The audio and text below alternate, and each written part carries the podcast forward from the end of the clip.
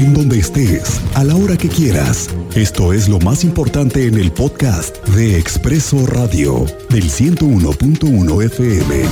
Estéreo Cristal.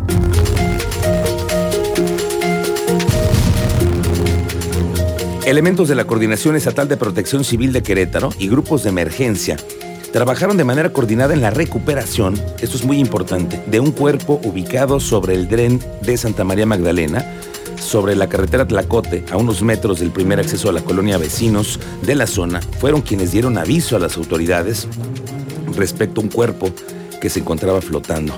Y es que subió a seis el número de fallecidos por las lluvias y con este número se convierte, pues probablemente, en el año más mortífero registrado en Querétaro por el agua.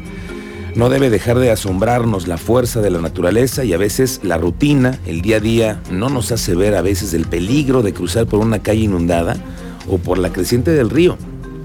Lamentablemente para estos seis queretanos así ocurrió.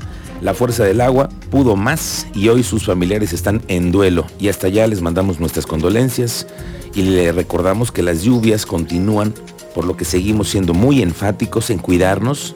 Cuando llega la lluvia hay que cuidarnos y seguir las advertencias de las autoridades.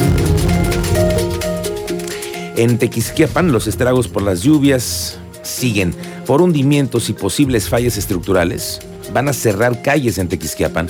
Y es que tras las inundaciones registradas recientemente, el presidente municipal de Querétaro, de Tequisquiapan, Antonio Mejía, ordenó el cierre permanente de diferentes calles de la cabecera municipal, así como de un puente peatonal. Y como saben que el pronóstico de lluvias desde hoy y mañana está presente, hay nuevas advertencias a la comunidad. Oiga, ¿qué onda con los abusos en la repartición del agua? Porque con esto de la falta de tandeo, pues algunas zonas sigue escaseando el agua y hay abusos en todos lados. Alejandro Payán nos cuenta. Alejandro, ¿cómo te va? Buenas tardes.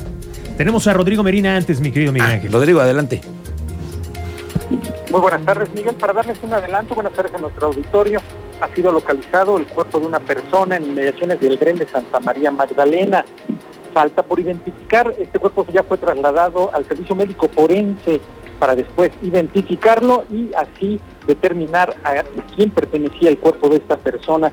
Y tenemos en video más adelante, te lo voy a mostrar, al puro estilo del Distrito Federal, cómo asaltan a una persona y le pegan un tiro. El asaltante le pega un tiro y después se retira sin que sea detenido. Más adelante te cuento a mayor detalle. Gracias, Teniente Mérida. Estamos de regreso contigo más adelante.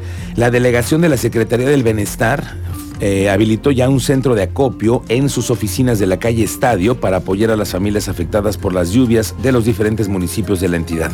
Los ciudadanos que deseen apoyar pueden entregar sus donaciones en las instalaciones de la delegación de la Secretaría de Bienestar, que está aquí en Avenida Estadio, a partir de hoy, mañana, sábado, y va a ser en un horario de 8 de la mañana a 3 de la tarde.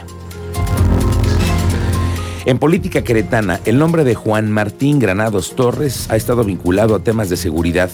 Ex procurador de justicia, ex secretario de gobierno. Bueno, pues hoy fungirá como coordinador estatal de seguridad, por lo cual las estrategias en contra del crimen serán muy similares a las del sexenio anterior. Esta es una, creo, una muy buena noticia. Tiene sentido. Y le digo por qué.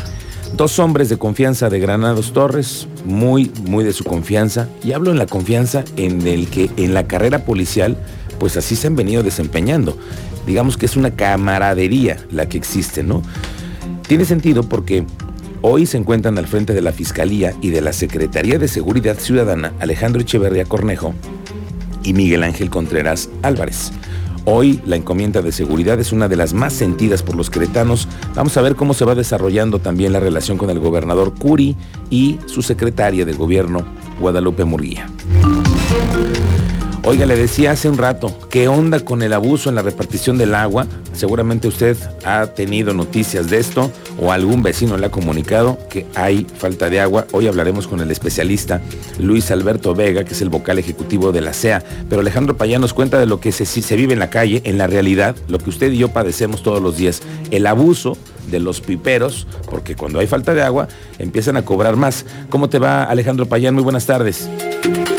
Hola, ¿qué tal Miguel Ángel? ¿Qué tal, Miguel Ángel? Muy buenas tardes. Pues efectivamente, con los cortes en el servicio de agua en diversas colonias que anunció la Comisión Estatal de Agua, Los piperos o distribuidores de agua están haciendo su agosto, pues están cobrando desde 300 pesos por el llenado de un tinaco hasta 800 pesos por el viaje de un camión de agua de 10 litros. El costo de servicio varía dependiendo de la distancia de la colonia y esto sigue sin control, a pesar de que muchos de estos operadores llenan en pozos o eh, afluentes que pertenecen a la SEA o son operados por esta dependencia. Escuchemos un poco acerca de la explicación que dan los operadores de pipas del por qué estos excesivos precios. Es que depende precisamente, más que nada el costo es por el flete, no tanto por el agua. Entonces, este, precisamente yo ya no tengo servicio hasta allá porque pues ya el costo me saldría muy caro. Y pues, bueno, más que nada a, ustedes y ya se les saldría este, muy caro. Digamos que alguien que tenga su pipa más cerca por allá, pues obviamente le va a dar mejor precio. Eh, varía, varía de acuerdo al, a dónde, dónde se encuentre ubicado con quien cotice. Oye Alejandro, digamos que depende el sapo la pedrada, ¿no?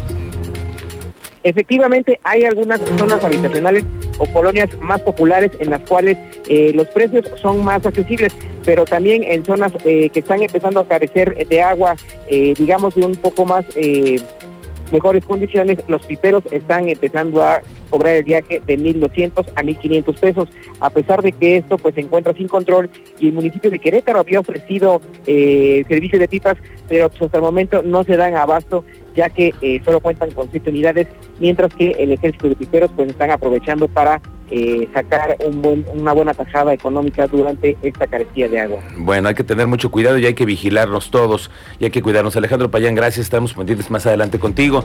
Los restauranteros queretanos hicieron movimientos luego de que se nombrara a su expresidente en la Canirac, Octavio Mata, como delegado del centro histórico en la administración municipal de Luis Nava que por cierto mañana vamos a platicar con el alcalde en tu calle, Luis Nava.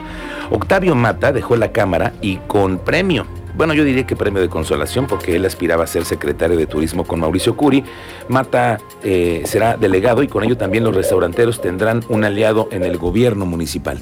Veremos cómo le va ahora al representante de Grupo Mochomos, Jarabet Nariñain, que ahora será el nuevo representante de los restauranteros en la Canirac.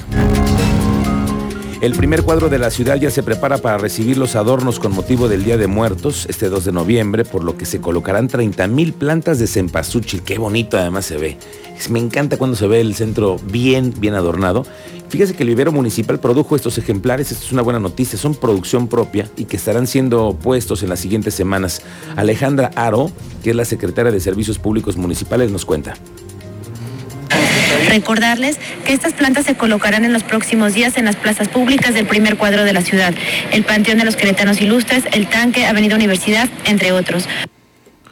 El Senado de la República entregó hace unos minutos a la senadora de Morena, Ifigenia Martínez, la medalla Belisario Domínguez. Es un galardón otorgado a mexicanos que se hayan distinguido por la ciencia o una virtud en grado de eminente como servidores a la patria o a la humanidad. Bueno, la presea fue entregada a la economista por haber desempeñado un rol fundamental en el movimiento democrático de México y con eso también rendir un homenaje en vida a su labor.